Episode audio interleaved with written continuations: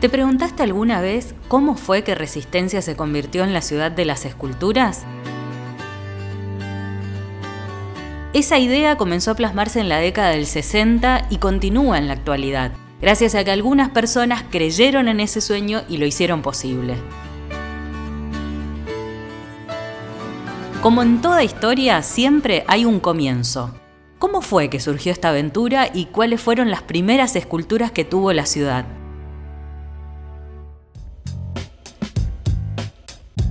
Solo una ciudad en el mundo tiene más de 600 esculturas en sus calles. Si caminas algunas cuadras por resistencia, seguro te vas a cruzar con alguna obra de arte.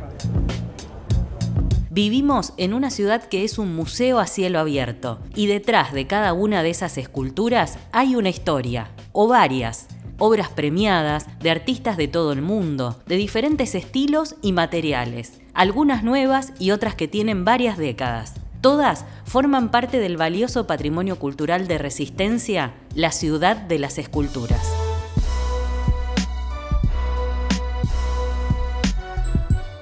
Soy Andrea Bonet y en Ciudad Museo te cuento algunas historias de las esculturas que están en nuestras calles.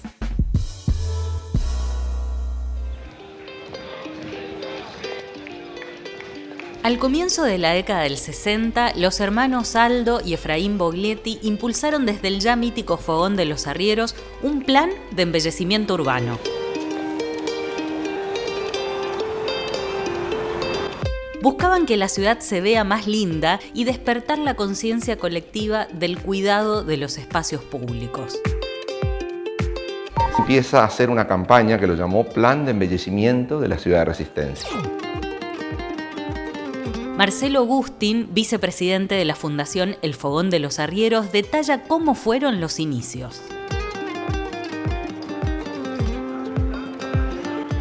¿En qué consistía? Consistía en que cada vecino que hiciese algo por la ciudad, pusiese flores, arreglase el frente de su casa, el fogón le regalaba, lo premiaba, a veces con un libro, con un cuadro, con una escultura en pequeño formato. Y de ahí va surgiendo esa idea de emplazar esculturas en la ciudad de Resistencia. Por supuesto que las primeras obras fueron obras que estaban aquí en el fogón, que eran de un material que permitía ser emplazado en la vía pública. Mucho tiempo después se crea una comisión que se llamó COPROAR, que era la Comisión para Promoción Artística eh, de Resistencia, y que fue dirigida por Efraín Boglietti, el hermano de Aldo, y que se encargaba específicamente de conseguir donaciones de obras. Muchas de las obras eran artistas que habían estado en el fogón, que habían donado obras en el fogón. Si eran aptas para ser emplazadas en la calle, se la emplazaban en la calle si no se le pedía una donación. Esta comisión específicamente comprobar lo que hacía era también conseguir fondos, muchos de ellos de empresas constructoras de aquel entonces, donde el escultor que había donado una escultura, que había regalado una obra a la ciudad, se le compraba una obra con esos fondos.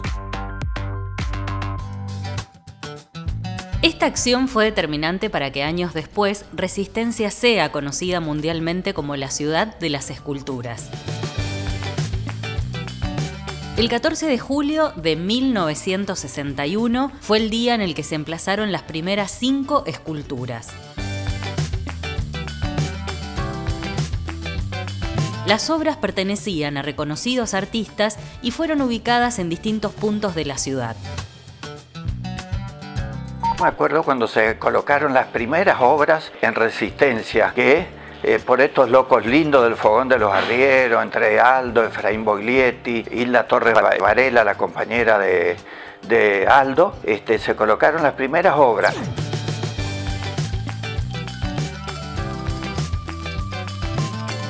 El escultor chaqueño Humberto Gómez Loyo estuvo presente ese día histórico y cuenta cómo fue esa jornada especial. Y te digo, esa noche se colocaron cinco, voy a ver si me acuerdo cronológicamente eh, cómo fueron ubicadas. La primera aquí en la vereda del Fogón de los Arrieros, luego otra siguió en la calle Brown al 144, 150 más o menos.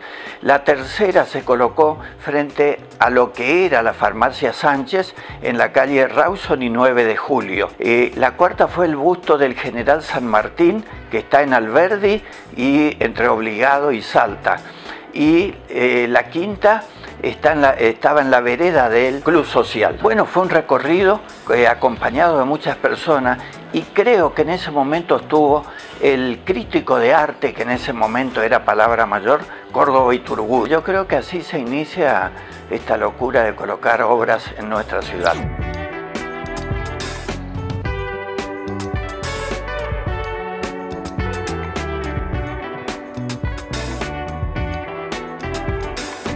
La primera escultura que se presentó ese día, en la vereda del Fogón de los Arrieros, fue una cabeza del poeta Gaspar Benavento, realizada por el escultor chaqueño Crisanto Domínguez.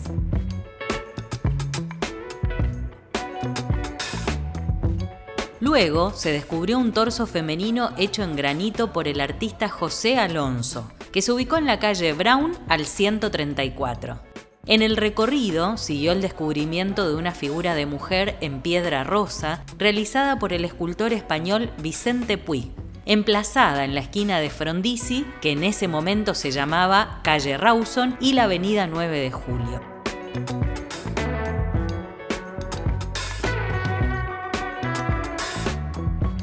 Luego, frente al Club Social, se presentó una escultura de la cabeza del expresidente de la institución, Aldo Moro, que fue realizada en cemento reconstituido por el escultor Víctor Marchese.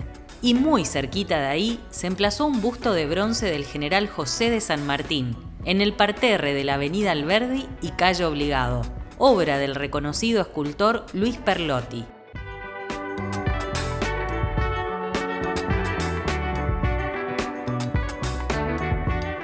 Ya pasaron 60 años desde ese día y las primeras esculturas de la ciudad siguen ahí, en el mismo lugar. Seguramente la próxima vez que pases frente a ellas, las vas a ver de otra manera. Conocer esta historia puede ayudarnos a valorar, disfrutar y cuidar todavía más el patrimonio cultural de Resistencia.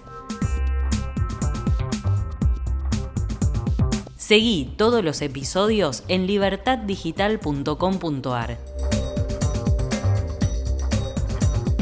Mi nombre es Andrea Bonet y esto fue Ciudad Museo, un podcast de Radio Libertad.